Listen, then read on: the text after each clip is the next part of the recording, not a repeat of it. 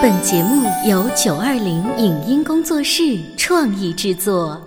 《潮爸辣妈》节目版权归合肥市广播电视台所有，任何未经允许的传播行为均属违规。欢迎与九二零影音工作室沟通合作事宜，电话零五五幺六三五零九三五六。你有你的钻石金龟婿策略，我有我的全家海岛游计划。你扛着单反泡妞马不停蹄，我为孩子捕捉成长的美妙瞬间。你忽略我的魅力，我会证明这是谁的时代。你否定我的生活态度，我决定我的人生蓝图。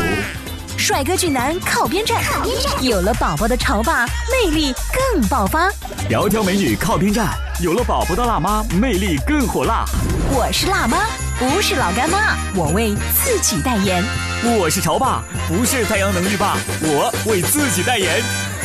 潮爸辣妈。本节目嘉宾观点不代表本台立场，特此声明。男生运动，女生安静，似乎是各位潮爸辣妈给孩子们既定的头衔。可是有一位姑娘，小小年纪竟然迷上了太极拳。那么她的拜师之路是一帆风顺的吗？在学习拳法的日子里，他领悟了哪一些深奥道理？他的睡前故事为什么让主持人大吃一惊？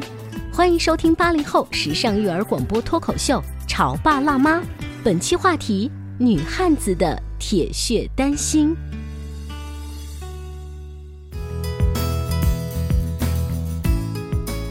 欢迎收听八零后时尚育儿广播脱口秀《潮爸辣妈》，大家好，我是灵儿，我是小欧。《潮爸辣妈》节目在阿基米德的社区，期待与你互动。关注《潮爸辣妈》，就请立即下载使用阿基米德。我上大学的时候认识一个美国来的留学生，嗯然后他就很认真的告诉我说，在来到中国之前，我以为所有的中国人是会功夫的，嗯，因为他们的印象被成龙、李小龙对给占领了。就是个个身怀绝技，所以他从来都不敢小看身边哪怕是卖水果的小贩。然后那个时候，第一次一个外国人这样跟我讲之后，我大吃一惊。我告诉他说，我身边没有一个会功夫的。哦，如果真的得算的话，可能爷爷奶奶在早晨的时候起床去打太极，这个勉强算是吧。，但是你知道吗？虽然我们不会武功，可是每一个孩子，尤其是八零后、七零后，因为那时候我们受到了金庸啊、一大批武侠小说作者的这个影响啊，个个希望我们身怀绝技那。是你的想法，我不知道接下来你们喜欢当黄蓉吗？我不知道接下来请到的这个大嘉宾跟小嘉宾，他们是不是因为有当年的《射雕英雄》这个的梦想，所以让自己的女儿也来学习一下？有请小米和小米的妈妈，欢迎小米，你好，你先来说说你的武林绝学是什么？就是我打的是太极拳，是陈氏的，哦，陈氏太极拳。嗯，还练单刀，嗯是陈氏太极拳，你知道是什么吗？没有，难道陈家沟，哦，啊是不是还有张家、王家什么就是家？它是属于一派的。哦，好吧，勉强算我知道一点点。还有还有什么单刀？对啊，你还会刀？那个有开刃吗？开封吗？嗯，反正是，如果真要砍人也砍得不好。是这样啊，我们这个节目在全国播出，现在我们向全国听众来大概描述一下小米是一个什么样的造型哈。小米就是一个看着特别文静的一个女孩子，嗯，然后气质优雅，长相非常甜美，而且平时她的兴趣爱好是钢琴跟画画画画画画的非常好。对你能够和刚才她说的说打什么陈氏太极拳呢，什么单刀。这种汉字的角色能联系在一起吗？反正我是联系不在一起。所以小米妈妈，你当年是怀着黄蓉的梦，还是怎么着？我们家这个主要是因为他爸爸，嗯，他爸爸可能有一个武侠梦之类的，哦，所以然后为了现在的应景，说女孩子应该学一点东西防防身，嗯然后正好强身健体一下，嗯因为她一开始小的时候经常生病，嗯我们说那增加点运动量，强身健体一下，所以正好有这个机会嗯，才去。再强身健体，一般我们认识到女孩子的话，呃，学学舞蹈呀，跑跑步啊游泳啊，男孩子嗯可能集中在乒乓球啊、羽毛球对啊足球什么的。这不至于去学武打呀。呃，大概觉得穿着那个衣服打起来飘飘的，很帅啊。很帅。他当时最小的时候是几岁去学太极？呃，是六岁六岁半，六岁，你把他往那个太极馆那个慢悠悠的地方哈，我们讲话现在都得那样。一个六岁的小孩不应该满场跑吗？是他一开始是不太行性子定不下来，定不下来的，然后嗯，经常乱动，嗯。但是大师傅一来，他挺怕的，哦还是挺怕的。大师傅，对你那个大师傅叫什么名字呀？叫倪世清，我叫倪佳怡，所以咱们俩的姓是一样的，所以这哦这是凑巧了还是真是亲戚啊？凑巧的，你管他叫大师傅，还是叫教练，还是叫老师？是叫馆长。他有多厉害？你能告诉我吗？很厉害，因为拳馆里的人大部分有些都得听他的，嗯，就是像在拳馆里练的老爷爷呀，一些也来这里练拳的人都得听他的，嗯，因为他是这里的老大。对，嗯，所以你是觉得他们都愿意听他，是因为他武功最高吗？万一不听就被他打，有没有这个可能？反正我知道我怕他的原因是因为他有一次拿刀片打打我，所以就是小朋友还是得有一个怕的在前面。你看到没有？他说的时候，他摸了一下那个患处。其实啊，我能想得出来，那大师傅呢，可能也就吓唬吓唬他。对他，因为他那个刀是不开刃的，嗯响，因为叫响刀，特别响。然后小孩子摆姿势摆的不正确的时候，他会拿那个刀调架，把你你胳膊抬高点，脚跨大一点，嗯就拿那个刀他觉得那是打，哎孩子就会特别怕你。心疼不？嗯，刚开始有一点，嗯，刚开始的时候我会刻意避开，嗯。就怕孩子委屈啊、哭的时候找妈妈这样子。嗯但是现在他已经习惯了，习惯了但是还是会情不自禁的看到馆长来他就躲。像这叫功夫啊，你知道吗？这个功夫从小练，那当然会受到这个师傅的这个打。你看那个《霸王别姬》那个电影当中，那些小石头、小柜子，成长起来的哪个没被师傅给打过？其实师傅他打你，说明看得起你，嗯要不然他还不理你呢，是不是？是哎，听说小米在这个暑假的时候啊，还去参加了一个武林大会，这个给我们来介绍一下，这是一个什么样子的武林大会？就是是省比赛的，市比赛比赛过了，太极拳拿到了一个银牌，然后呢，这次的省比赛是单刀拿了个铜牌。嗯。呃，我们一般能看到，比如说奥运会，大家有那种运动员的进场的仪式，然后都穿着那种运动服，在一个像类似北京鸟巢或者是水立方这种比较洋气的哈，咱们能够想象是这样子的体育馆里。但是当武林大会这几个字出来的时候，我想象的都是功夫熊猫画面，要不然功夫熊猫，要不然就是当年的太极张三丰，就是吧？是一些哎，对，都是那样子的人。我不能够跟眼前这个特别时髦的、很秀气的小姑娘联系在一起。你能给我形容一下当时武林大会整个那个场面上都有一些什么样子，就是不一样的高手吗？嗯，就是有拿扇子的，有拿剑的。爸爸反正告诉我，他看见了有人拿他不知道的，叫苗刀、姚字穿林剑什么的。嘿，这窑我听听都没听过哈。窑字穿林剑是什么东西啊？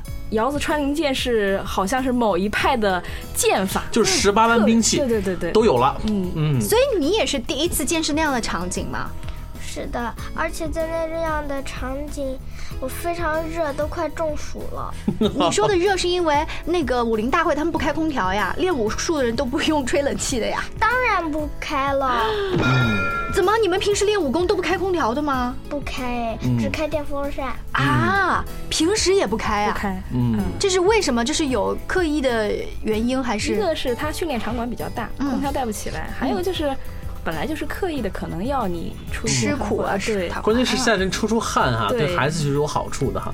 其实你看刚才，呃，小米在给你描述这些的时候，其实对于我们成年人来讲，那都是一个不是每个人都有这个经历啊。我觉得当时啊我进了那个会场以后，就像进了另外一个次元一样，是啊完全不是我这个世界，你知道吗？那都不是你的这个气场了，更也不是孩子气场。你跟我们说说，就是都你作为一个大人都看到了一个什么不一样的呃，二很多次元空，间？比方比方说，经常看到有一个人拿个特别长的刀背在身上背着，然后那个刀基本上快够到天花板，然后我都在想，这个刀你到底怎么耍呢？你耍的刀啊！是大人还是小孩啊？有大人有孩子哦都有这样的，还有就是类似于像关公那样的刀，但是要比我们平时看的要大几倍，嗯都是那种经常有很多稀奇古怪的，说不上叫不叫不出来名字的。但是他们又都穿着那种呃练武的衣服，对对所以再加上这样的武器，更有画面感。更有范儿了哈。其实一方面我们就会嫌弃说啊，这个一点也不这个 fashion 啊、modern 啊，但其实你知道吗？这是在外国人的眼中，这就是 fashion 啊，这就是特别不一样的地方。所以，尤其是对于我们现代中国人，我们已经习惯了所谓我们臆想中的那种先进的那种生活，可是我们却完全忘记了我们的传统的这些点点滴滴啊。嗯，其实对于大人和孩子来说，都是一个不错的经历。是，我想小米因为已经去学了太极，慢慢的太极在中国文化当中，不仅仅是有一招一式的这个武功，还有它蕴含的那一些。哲学的东西在里面，所以他现在回来会跟你聊，还是你会跟他聊那个当中的？我们经常会就是说话的时候会谈论到一些东西。哦，是吗？呃，就像是其实你在跟外国人很难解释所谓的阴阳这些东西，但是跟中国人不需要解释，是啊，我们之间说话也不需要解释这么多，嗯就是说到以后，他自然而然他就明白了。可是阴阳啊，这个东西，我相信如果他没有在接触太极之前，你应该是很少跟他讲这个的。很少很少他接触了之后，你们俩是怎么聊着阴阳的呀？呃，在去年刚学没多久的时候，他说过一句话令我很很吃惊，就是太极那个图案，我们叫太极鱼、那个图案。他说这个黑的里面有一个白点，白的里面有个黑点，就像是人一样。嗯好人里面肯定有坏的，坏人里面肯定有好的。一个小孩特别质朴的一个这句话是你自己编的呢，还是你听别人说的呢？我自己编的，啊，你是遇到了什么样的事情会突然有这样的想法？就是一般我感觉有些坏人会穿着黑衣服的那种感觉，嗯嗯，但是我并不知道穿不穿着，因为我看过一个东西，就是有个坏人他并不穿黑衣服，嗯，就把小孩给拐走了。哦，他伪装成好人的样子。小米还能够联系实际，他想告诉我们说，好与坏我们不能够从面相上能看出来，这也是一个最朴素的一个辩证的一个道理哈。嗯，可学八卦连环掌，学这个太极拳还真有这方面的对，这是像我们八零后，如果不去学这个武功本身的话，我最早大概是从《太极张三丰》这个电影或者电视剧里面就知道了太极，就仅此而已。是啊，可是今天我们请来的这位小朋友如此的小，却跟奶奶爷爷们一起来打太极拳，是有怎么样的神奇呢？我们稍微休息一会儿，广告之后继续回来。您正在收听到的是故事广播《潮爸辣妈》。《潮爸辣妈》播出时间：FM 九八点八，合肥故事广播，周一至周五每天十四点首播，二十一点重播。网络收听，请下载荔枝 FM、蜻蜓 FM、阿基米德、喜马拉雅、中国广播以及苹果 Podcasts，搜索“潮爸辣妈”订阅收听。微信公众号请搜索“潮爸辣妈俱乐部”，参与节目互动哦。潮爸到，辣妈到，准爸到，育儿专家请。中国内地首档八零后时尚育儿广播脱口秀，陪你一起吐槽养育熊孩子的酸甜苦辣，陪你一起追忆自己曾经的小世界。潮爸辣妈。本节目嘉宾观点不代表本台立场，特此声明。男生运动，女生安静，似乎是各位潮爸辣妈给孩子们既定的头衔。可是有一位姑娘，小小年纪竟然迷上了太极拳。那么她的拜师之路是一帆风顺的吗？在学习拳法的日子里，她领悟了哪一些深奥道理？她的睡前故事为什么让主持人大吃一惊？欢迎收听八零后时尚育儿广播脱口秀《潮爸辣妈》，本期话题：女汉子的铁血丹心。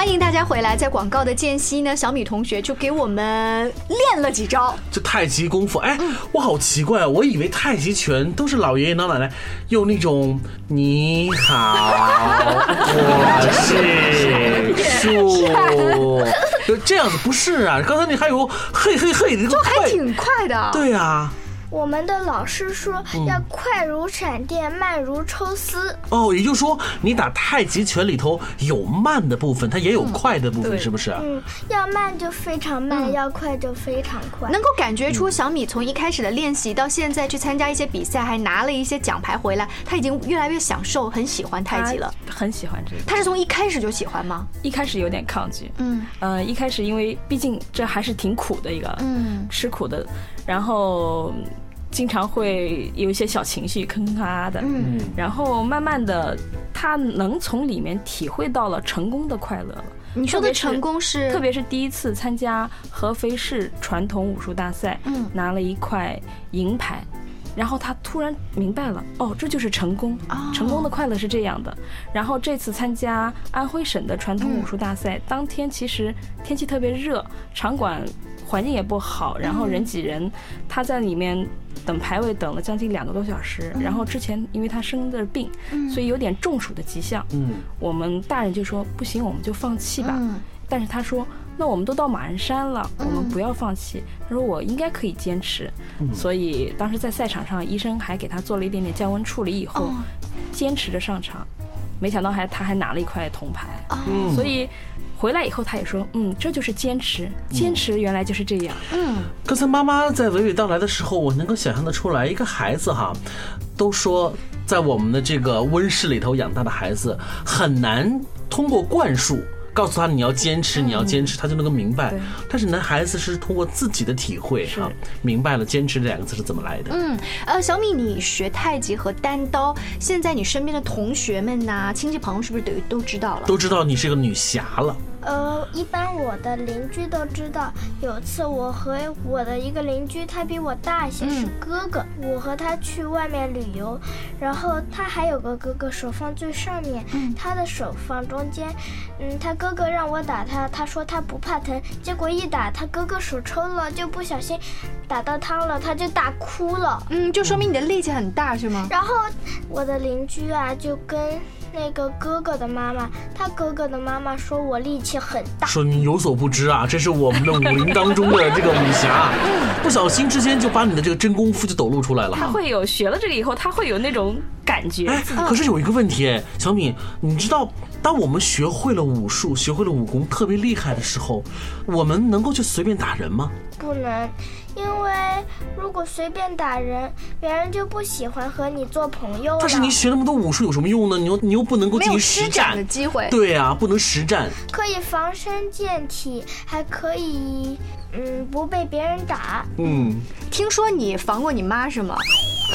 是的，是 怎么她她要干嘛？防你妈了怎么她要揍你屁股啊，扭你耳朵啊，还是要干嘛？嗯，有时候他要弄我的时候，我就这样一绕就把他绕过去了。那也就是说，你妈现在想要批评你、近你的身，你还真的很难啊。很难很难，哎呀，原来您学武功是为了防止 防你妈是吧？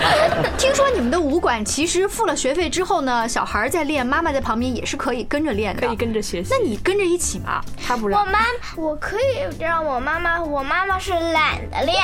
哦，我爸爸也是，呃，自从有一次馆长让他练了之后呢，他觉得好累好累，以后就不要再练了。哦，他们还没你能吃苦呢，是吗？在他刚刚学习的时候，他就跟我说：“呃，妈妈，你不要练，你看我练。嗯，等我学会了以后，我来教你。到时候你记得叫我师姐，在武术界的论资排辈啊，这个是很讲究的。进门为大。哎，你看，今天我们请来一个特别可爱的一个小姑娘，搞了半天，人家还是武林中人，嗯，妈妈还是毅然决然的和他老爸哈，把女儿推到了这个学习武术的这个赛场当中去。可是，在我们的老观念当中啊，我们觉得一个孩子学武术和学钢琴、学小提琴总是那么的不一样，不太一样，要不然可能是不是说我们家是传统练家子，你肯定去；要不然是，家境不太好，要不然是。学习不太好。总而言之，好像都是和是负面其实不沾边哈。是这样，啊我们我们之前也不知道，嗯然后自从参加了这两次比赛以后，才发现合肥、安徽学武术的孩子太多太多，真的吗真的很多。啊，这还是我们安徽合肥。对如果是要放眼全国的话河，南还没上河来，南真的很恐怖，广东也没有上呢。是不是？河河南是应该是很多。你看每年春节晚会和大型的国家大型的文艺演出的时候，你会发现总是能看到功夫少年都是河南的河的南的孩子的这些去。开封看就知道了。嗯等到下午到了开封市，随便找一条街站那站着，嗯到了下午三点钟，你就会听到铃响，然后从街边 涌出来无数的孩子在街边的操场上练舞。哎，你们去过开封吗？呃，他没有出生的时候我去过。哦，你去过 你？当时是看到了这样的场景，但你那时候一定是没有想到我的女孩没有没有未来，也因为当时我们在，因为还没有他，不知道生孩子男孩还是女孩。他爸爸当时说要生个男孩，我们就把他送少林寺。你看你真忍真的忍心吗？你真的忍心吗？结果生个女孩，学太还是。还是差不多哈。哎，在小米的现在读课外书的里面，有没有一些跟这种武侠的东西有关的？爸爸这个暑假在给他读呃睡前故事，读《射雕英雄传》。哇，我就想我我，没听错吧？宝宝睡前故事是什么？《射雕英雄传》。小米，你现在已经读到哪一章了？你能给我们说说吗？其实，嗯，我才读到一个最残忍的地方，哦，什么地方？就是杨铁心要去找那个郭啸天的老婆，但是郭啸天死了。哎呀，你你小屁孩，你懂这段戏吗？杨铁心是什么样的人，你知道吗？杨铁心会杨家枪，爸爸爸爸说的比较慢，光一个丘处机出出场，他说了三个星期了。所以他 是拿着大人的书，对他就是拿着换成金庸的书，然后读，然后当时是因为爸爸说的太慢了，我说如果你要着急，你就自己看。嗯然后就半个小时之后，我就听见他在房间里哭，嚎啕大哭。啊我说你怎么了？你哭什么？他说郭啸天死了。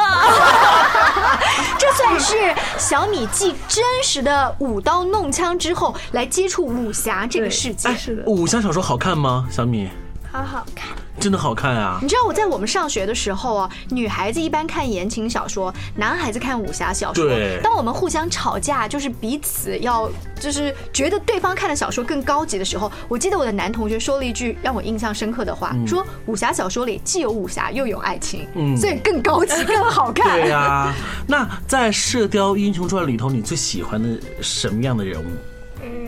嗯，他目前还只看到了嗯。上一辈。啊，那你告诉我上一辈里头最喜欢谁？有好几个，嗯，呃，有曲三、丘处机、杨铁心、嗯。郭小天、嗯，李萍，还有呃嗯包惜弱。孩子，你你这个是 可以说是后宫无量，你这个以后这个小小宇宙一定会爆发出来的对，。我想把他这一种看那个武侠小说的那个境界，慢慢再融到他打太极的那个当中。你知道我现在脑补什么画面，你知道吗？就《铁血丹心》这首歌出来，再加上小米在打这个太极拳的这个画面哈。非常感谢小米，还有小米的妈妈做客我们的直播间，给我们带来了不一样的业余生活。嗯，其实除了钢琴，除了舞蹈之外，原来小女孩还有这样的一种培养方式。嗯谢谢，我们下期见，再见拜拜。依稀往梦似曾见，心内波澜现。抛开世事断愁怨，相伴到天边。逐草四方，沙漠苍茫。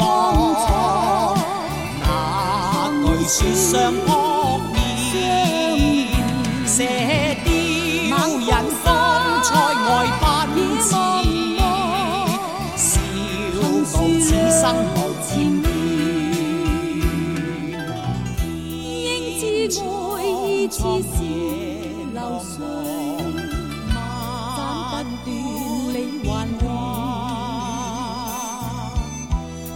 經百劫也在心間，因義兩難斷。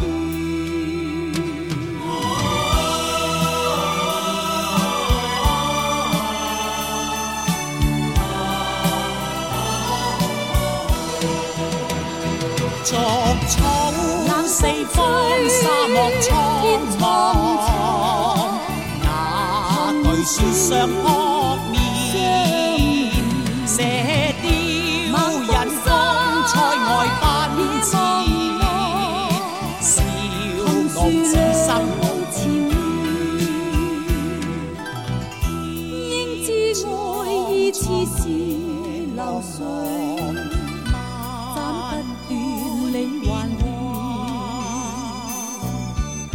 身经百劫也在心间恩义两难断。身经百劫也在心间恩义两难断。